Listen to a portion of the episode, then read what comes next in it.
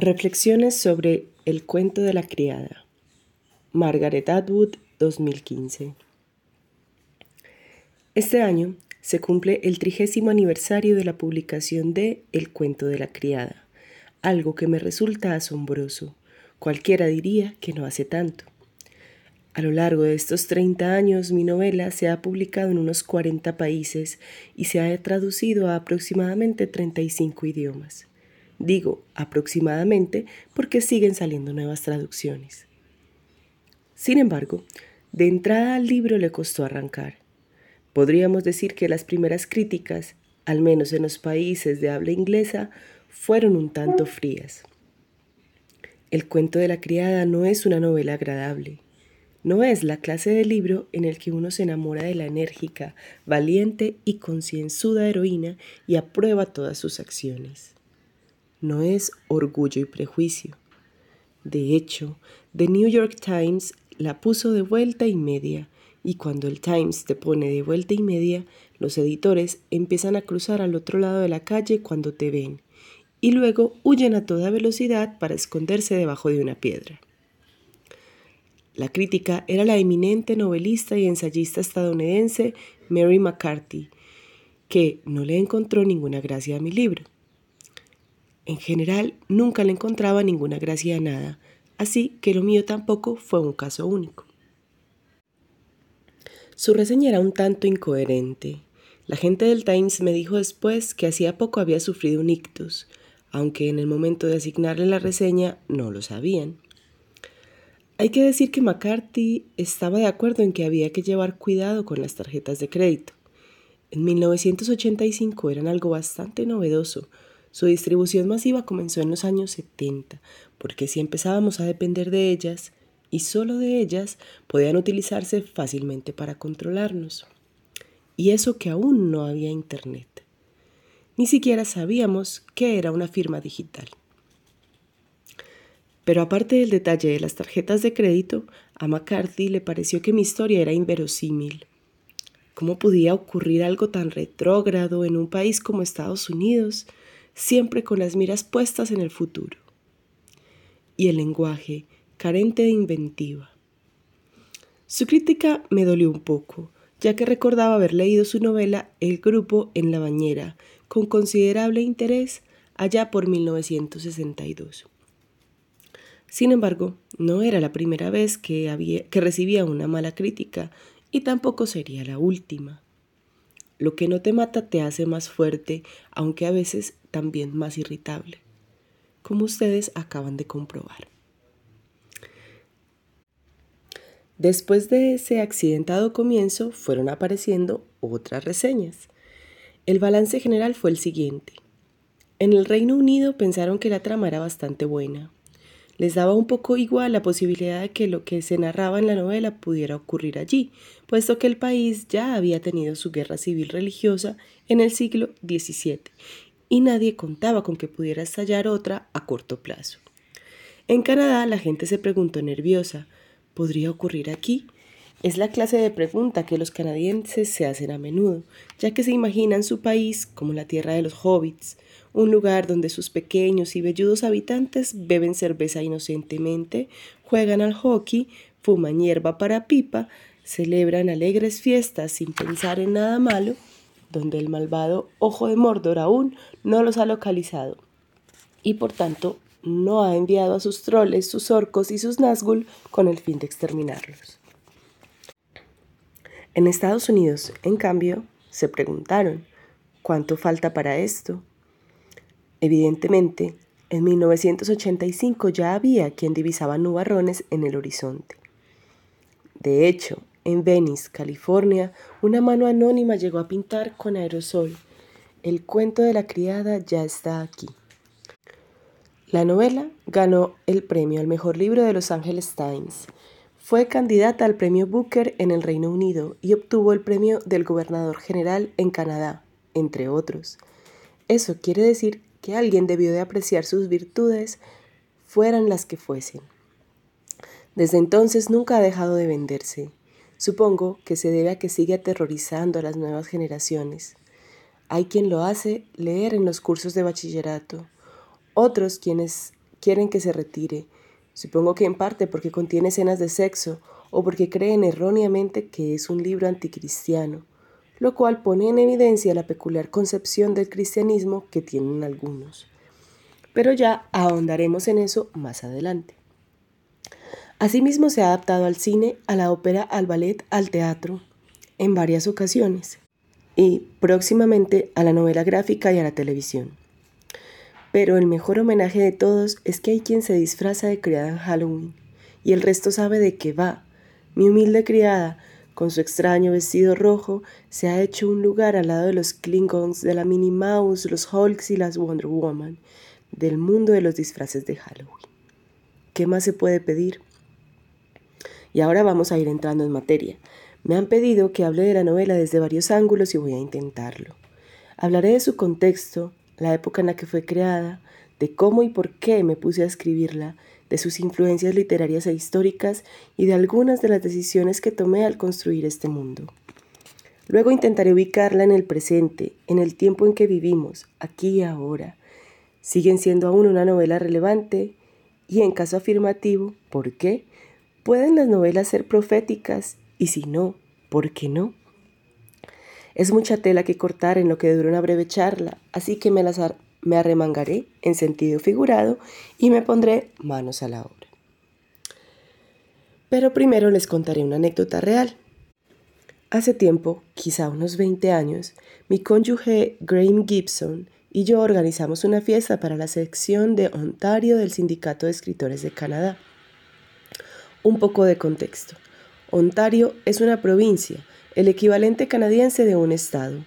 Canadá es un país, equivalente en población a Ciudad de México. El sindicato de escritores lo fundamos nosotros a principios de los años 70, porque en Canadá no había agentes por entonces, de modo que los escritores estaban totalmente a merced de los editores, que les mentían sobre cosas tales como las cantidades que otros autores recibían como anticipo. Ahora las cosas son distintas, aunque aún es cierto que quienes se definen como escritor profesional son una especie de cruce entre jugador, emprendedor y trilero. Tienes que correr muy rápido para quedarte donde estás y si quieres un plan de pensiones, no te dediques a escribir. Es casi tan difícil como tener 23 años y ser cantante de country. La mayoría tienen un trabajo aparte. Una de las escritoras que vinieron a nuestra fiesta era una joven de 35 años que de repente dijo que le estaba dando un infarto. Como ya había tenido uno anteriormente, la situación era grave. Desalojamos el salón y Grain se puso a hacer respiraciones profundas con ella mientras yo llamaba a emergencias. Enseguida llegaron dos apuestos y jóvenes paramédicos, con su parafernalia y los músculos abultados bajo la ropa. Han de tener buenos músculos para mover a pulso a la gente. Nos sacaron de la habitación y se pusieron a trabajar. Y entonces tuvo lugar la siguiente conversación. Primer paramédico. ¿Sabes de quién es esta casa? Segundo paramédico. No, ¿de quién? Primer paramédico. Es la casa de Margaret Atwood. Segundo paramédico. Margaret Atwood aún está viva. Al final resultó que la joven no estaba sufriendo un infarto, lo que tenía, y cito, era una bola de gases del tamaño de un pomelo. Solo estaba emocionada de estar en mi casa. Cuento esta anécdota para ilustrar un hecho de sobra conocido. Cualquier escritor cuya obra se estudia en el instituto está muerto por definición. Y como son muchos los jóvenes que han estudiado el cuento de la criada en el instituto a lo largo de los años, Mucha gente se sorprende al descubrir que sigo viva. La cosa está llegando al punto de que yo misma me sorprendo a veces. Pero ese es el efecto de la fama, por modesta que sea. Venden por ahí unos moldes para calabacines. Suelen anunciarse en las contraportadas de los cómics, que si les pones dentro un calabacín mientras crece, hacen que salga con la forma de la cabeza de Elvis Presley. Funciona también con las berenjenas mi fama todavía no ha alcanzado esos niveles. Y estaba muy lejos del nivel de los moldes para calabacines cuando empecé a escribir el cuento de la criada, dado que algunos de ustedes aún no habían nacido y dado que otros todavía estaban en edad muy tierna, permítanme me retroceda en el tiempo. Comenzaré por mí. Nací en noviembre de 1939, justo después de que empezara la Segunda Guerra Mundial. Eso significa que soy de la generación que recuerda a Hitler y a Stalin y no solo por los libros de historia. En 1949 tenía 10 años y, por tanto, leí 1984 de George Orwell cuando se publicó en formato bolsillo. Tenía 15 en 1955 cuando Elvis debutó en la televisión. 20 en 1960, 30 en 1970 y 40 en 1980. Siempre me hago tablas de este tipo para los personajes de mis libros. Quiero saber qué edad tenían en relación con los grandes acontecimientos mundiales, porque nuestras historias personales interactúan con lo que ocurre en el mundo exterior. En 1984 estábamos en una mini fase de reacción contra los hippies la liberación de la mujer y otras formas similares de comportamiento social. En lo musical, creo que la época de música disco tocaba su fin.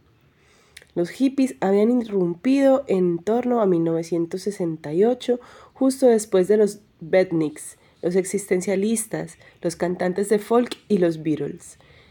Los habían precedido la píldora anticonceptiva, las medias panties y las minifaldas. Las tres cosas están relacionadas, sobre todo las medias y las minifaldas. El movimiento de la liberación de las mujeres, como se llamaba entonces, se puso en marcha alrededor de 1969. Yo no formé parte de él. Estaba en Edmonton, Alberta, que quedaba muy, pero muy lejos de Nueva York. Todavía no había internet. Me enteré de lo que estaba ocurriendo a través de las cartas de mis amigas. Además, yo era demasiado mayor para ser hippie, aunque pasé por el existencialismo y la música folk, y el delineador de ojos negro, no lo olvidemos. El feminismo entraba entonces en la segunda ola. La primera había tenido lugar entre finales del siglo XIX y principios del XX, impulsado por las sufragistas con el objetivo de obtener el sufragio femenino, es decir, que las mujeres pudieran votar. Finalmente lo consiguieron, pero entonces llegó la Gran Depresión y las mujeres tuvieron que irse a casita para que los hombres pudieran encontrar empleo. Aunque Amelia Earhart sirvió de modelo para las aventureras andróginas que aparecían en las revistas de ficción. Después llegó la guerra y las mujeres tuvieron que irse a la fábrica para producir armas y salir marcando bíceps en los carteles de Rosil la ramachadora. Y después de la guerra, de nuevo a casita para que los hombres pudieran volver a encontrar empleo. De las mujeres se esperaba que tuvieran cuatro hijos, una lavadora secadora, una casita con césped en las afueras y que se sintieran totalmente realizadas por haber renunciado a usar el cerebro. Al mismo tiempo, a los hombres que volvían de la guerra les costaba adaptarse, echaban de menos la libertad y la descargada adrenalínica de las experiencias cercanas a la muerte. Entonces apareció Hugh Hefner con su flauta de Peter Pan y les dijo, ¿por qué estáis atrapados en esa rutina doméstica? Las casitas con césped son un muermo, dejad a la mujer y a los críos y venir a divertiros. Y así lo hicieron, y de ahí salió a la larga la serie Mad Men. Fue también el momento en que apareció Betty Friedan con su libro La mística de la feminidad, que yo leí en Vancouver en 1964. El libro de Friedan era una propuesta contra quienes proponían que las mujeres renunciaran a usar el cerebro, como las gurús domésticas de finales de los 40 y los 50. Veamos una muestra de la clase de consejos que daban estas, extraída de un artículo espurio que apareció en Housekeeping Monthly en 1955, titulado The Good Wife's Guide, la guía de la buena esposa. Nunca te quejes si llega tarde a casa o si sale a cenar o a otros lugares de ocio sin ti. En lugar de ello, intenta comprender que su mundo está lleno de tensión y presión. No te quejes si llega tarde a cenar o si ni siquiera vuelve en toda la noche. Tómatelo como una molestia menor en comparación con lo que quizá él haya tenido que aguantar. No cuestiones lo que hace ni pongas en duda su criterio ni su integridad. Recuerda que es el Señor de la casa y como tal siempre ejercerá su voluntad de manera justa y veraz. No tienes derecho a cuestionarlo. Una buena esposa sabe siempre dónde está su lugar. Bien podrían haberlo titulado La guía del esclavo romano o La Guía del Siervo en el año 1000. La mística de la feminidad de Friedan tocó la fibra sensible de todas aquellas norteamericanas con estudios universitarios a las que les habían hecho creer que su verdadero título era el de señora D. Hay que decir que toda esa milonga del señor de la casa no era demasiado popular en Canadá. Vivíamos en un páramo cultural y seguíamos ancladas en la fase de Amelia Earhart.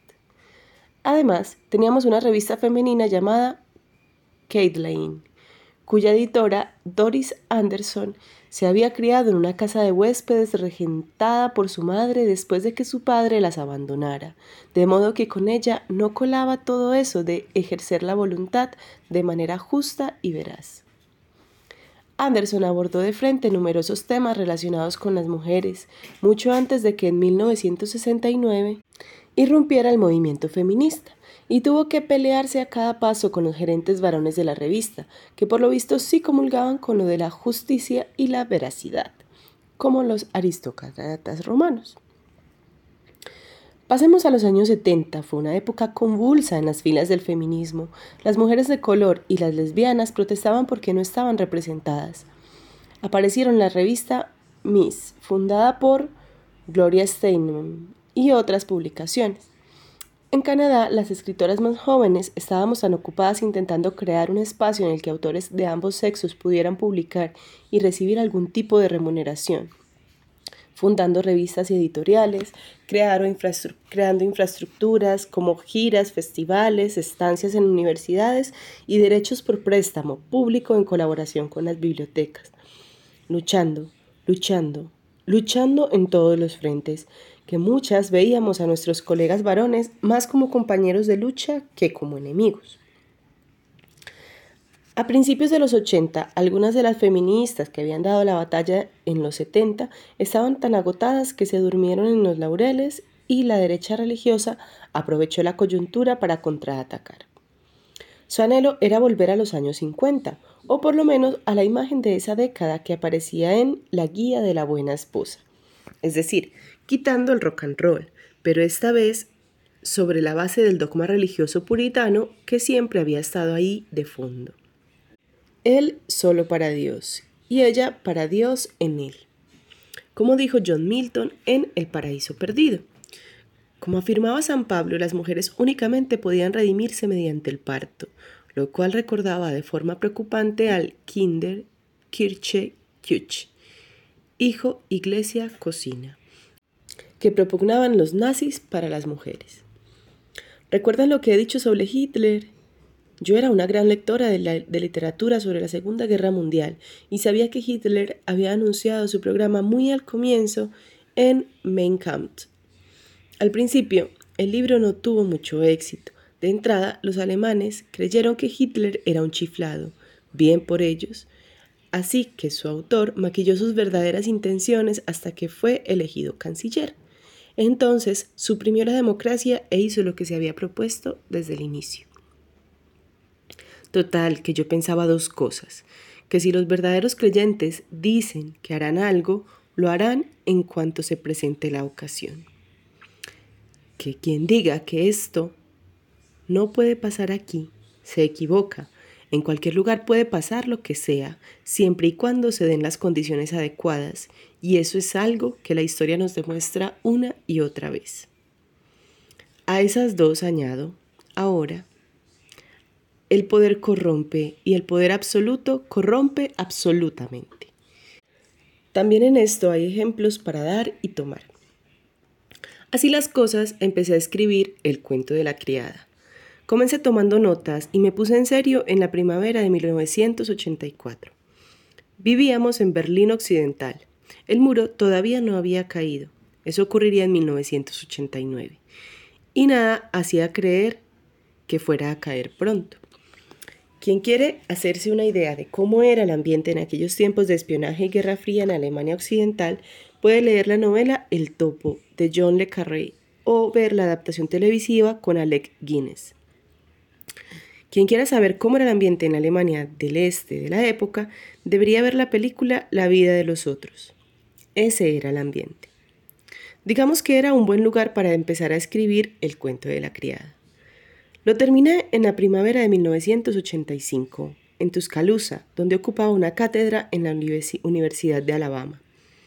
Fue un buen lugar para terminarla, por razones muy diferentes. Allí también se coartaban las libertades, pero solo las de ciertas personas, como las de piel más oscura y, curiosamente, los ciclistas. No montas en bicicleta por aquí, me dijeron, porque te tomarán por comunista y te arrollarán con el coche. Podríamos decir que Alemania y Alabama eran dos caras de la misma moneda.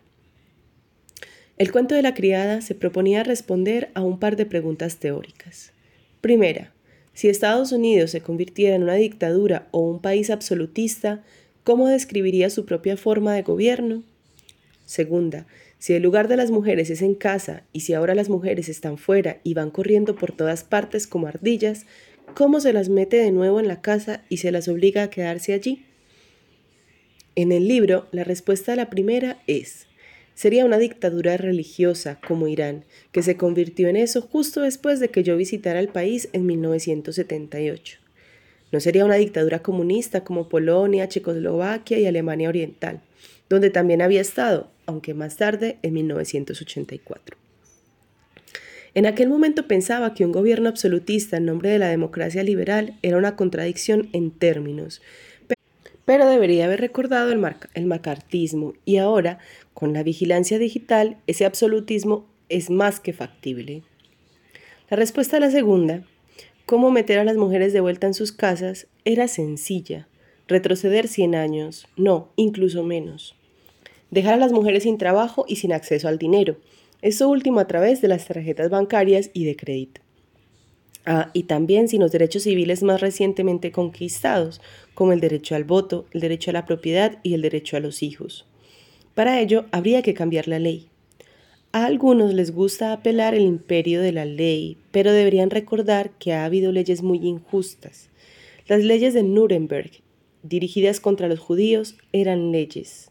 La ley de esclavos fugitivos era una ley.